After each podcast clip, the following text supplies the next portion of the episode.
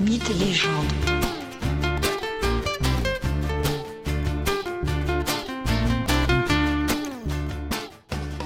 Bonjour à tous et bienvenue dans ce nouvel épisode de Mythes et légendes. Aujourd'hui, je vous propose le second volet traitant de l'histoire de la bête du Gévaudan. Histoire se déroulant à la toute fin du règne de Louis XV dans les années 1764-1767. La bête, un très gros loup, a été tué le 20 septembre 1765 par Antoine, le porte-arquebuse de Louis XV. Aucune attaque en octobre, aucune attaque en novembre, mais quelques attaques sont attribuées à des loups et elles se multiplient au mois de décembre. Est-ce normal ou est-ce le retour de la bête? Ces attaques sont-elles simplement le fait habituel des loups vivant dans la région ou bien est-ce des attaques inhabituelles, donc des attaques de la bête qui se serait terrée quelques semaines avant de revenir? Au début du mois de janvier 1766, le roi est à nouveau alerté sur le retour de la bête. Mais Louis XV fait la sourde oreille. Son arquebusier a tué la bête, point à la ligne. Il n'y aura cette fois aucun secours à attendre de Versailles. Les habitants du Gévaudan doivent donc faire face seuls à ces nouvelles attaques. Il est à noter que la région touchée par les attaques est plus réduite qu'auparavant, un cercle d'une petite cinquantaine de kilomètres de périmètre seulement. Des battues y sont organisées, on y dépose aussi çà et là sur les chemins des cadavres de chiens empoisonnés, espérant ainsi piéger la bête. Mais une nouvelle fois, rien. Rien et toujours rien. Les attaques se font un peu plus rares, la bête semble plus prudente. Finalement, elles reprennent de plus belle au printemps 1767. Les populations, toujours sur leur garde, multiplient les prières et les pèlerinages en espérant mettre fin au fléau, en espérant que Dieu éloigne la bête.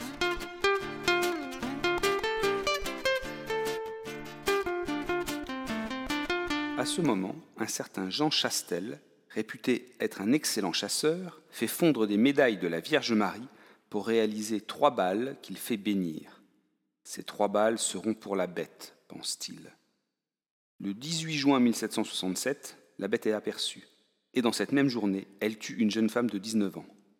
Une battue est immédiatement organisée. Jean Chastel en fait partie, armé de son fusil, chargé avec ses balles bénites. Pendant cette chasse, Jean Chastel voit une sorte de gros loup. Il tire et blesse gravement la bête qui est immédiatement attaquée par un groupe de chiens servant pour la battue.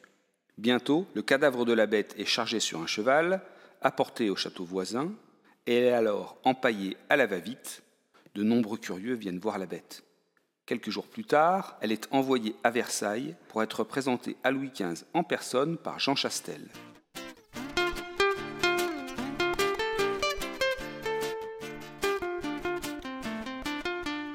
Le roi accueille avec beaucoup de mépris cette visite.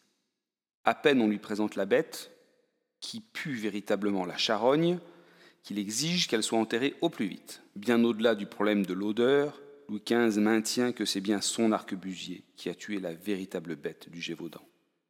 Jean Chastel est récompensé pour avoir tué la bête, récompensé par une prime bien modeste de 72 livres. Après la mort de la bête de Chastel, plus aucune attaque suspecte ne se produit dans la région. Les deux bêtes tuées ont été étudiées par des médecins. En effet, les deux fois, les cadavres ont été disséqués et des rapports ont été établis. Il s'agit donc bien de canidés de grande taille, ayant des caractéristiques inhabituelles. Dans la légende attachée à la bête du Gévaudan, on trouve notamment le don d'ubiquité, c'est-à-dire la possibilité pour une personne, ou en l'occurrence l'animal, d'être à plusieurs endroits en même temps. En effet, des attaques se produisaient parfois dans un temps très court et à bonne distance. De même, on a attribué à la bête une certaine invulnérabilité. Blessée à plusieurs reprises, elle pouvait combattre encore ou s'enfuir sans mourir. Dernière caractéristique étrange, la bête était très agressive.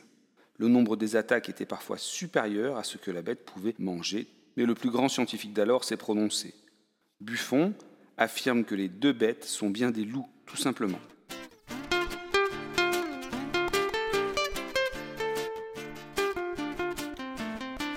D'autres personnes ont alors proposé l'idée selon laquelle la bête serait soit un loup croisé avec un chien, soit un loup croisé avec une hyène, mais d'autres possibilités existent.